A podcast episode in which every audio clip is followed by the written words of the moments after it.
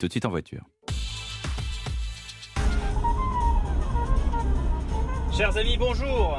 Le Ford Kuga, non, n'est pas une voiture pour faire la course, c'est pas une voiture pour des grandes accélérations, mais il faut le dire, c'est une voiture familiale très sympa avec une conduite très très fluide, très confortable et c'est peut-être une des raisons pour lesquelles cette Ford Kuga cartonne et d'ailleurs propose désormais dans sa gamme des voitures essence, diesel, hybride essence et hybride de toutes les couleurs, rechargeables mais aussi légèrement hybridé. C'est de celle-ci que je voulais vous parler aujourd'hui, le Kuga FHEV. Alors, ce Kuga euh, FHEV, pourquoi est-ce qu'il est intéressant? Il est intéressant parce que, d'abord, il est moins lourd.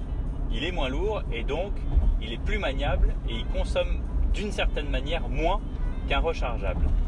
Euh, le système est le système Toyota, donc on prend un, gros moteur thermique atmosphérique, 2 euh, litres 5, essence, 150 chevaux, auquel on accouple un moteur électrique avec une variation CVT, c'est-à-dire la, la, boîte à variation continue, un peu sur le, sur le type des Solex qui fait. Voilà, vous l'entendez, hein, hein, hein, ça fait un petit peu de, patinage quand on accélère, mais je vous rassure, là c'est parce que j'ai mis euh, l'accélérateur à fond et ça ne le fait pas tout le temps. Et on a fait de gros gros progrès sur, euh, sur ces boîtes-là et sur euh, ces voitures-là. Donc le système Toyota importé par, par Ford, c'est pas la première fois que Ford et Toyota collaborent d'ailleurs, mais on a voilà cette cette recette, j'allais dire, cette recette qui, mixe bien, la mayonnaise prend bien pour cette voiture qui d'abord va vous faire économiser pas mal de carburant. Il faut dire que là par exemple je suis sur la route et je fais un petit peu de ville, je suis à 5 litres 5 de moyenne hein, en, moteur essence, donc c'est plutôt pas mal.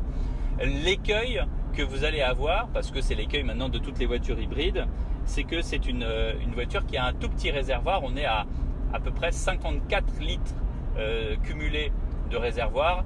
Alors même si c'est une voiture qui consomme peu, on aimerait bien avoir pour des très très longs trajets un réservoir de 60, euh, 70, pourquoi pas 80 litres, alors que c'est une voiture qui est assez grande, hein, puisqu'on est à à peu près 4 mètres et demi, on a 580 euh, litres de coffre, c'est totalement modulable puisque la banquette arrière elle est coulissante sur 15 cm, donc tout ça, ça en fait une voiture familiale, sympa, confort, on se sent bien. On n'a pas envie de faire des accélérations à la Starsky Hutch, c'est pas du tout le but. Et euh, sur des versions Vignales, les Vignales, vous savez, il y a des versions Vignales qui sont les versions de luxe, c'est celles que j'ai la chance de conduire. Et ben on a une, voilà, une chaîne Bangolufsen, s'il vous plaît, c'est quand même le top de la technologie Bangolufsen du Danemark importé euh, là-dessus. Pour les prix, on commence à 41 000 euros pour cette version euh, à légère hybridation que je vous recommande vivement. C'est une bonne idée la musique, vous disiez Oui, j'aime beaucoup euh, cette petite musique un peu jazzy. Là. Mais c'est ce que je disais dans une autre chronique, c'est que le fait de, faire, euh, de prendre une radio optionnelle, c'est-à-dire euh, Armand Cardon, Bauer Wilkins, ça change quand même beaucoup de choses. Mais oui. Ça, ça vous donne une, impression quand même, un confort de conduite aussi. Puis Starsky Hutch, c'est une Ford aussi. Ford Torino. Ford Grand Torino, Grand Torino. en 1977. Rouge et blanche. vous connaissez. Je vous vois bien dedans. à la semaine prochaine. À la semaine prochaine.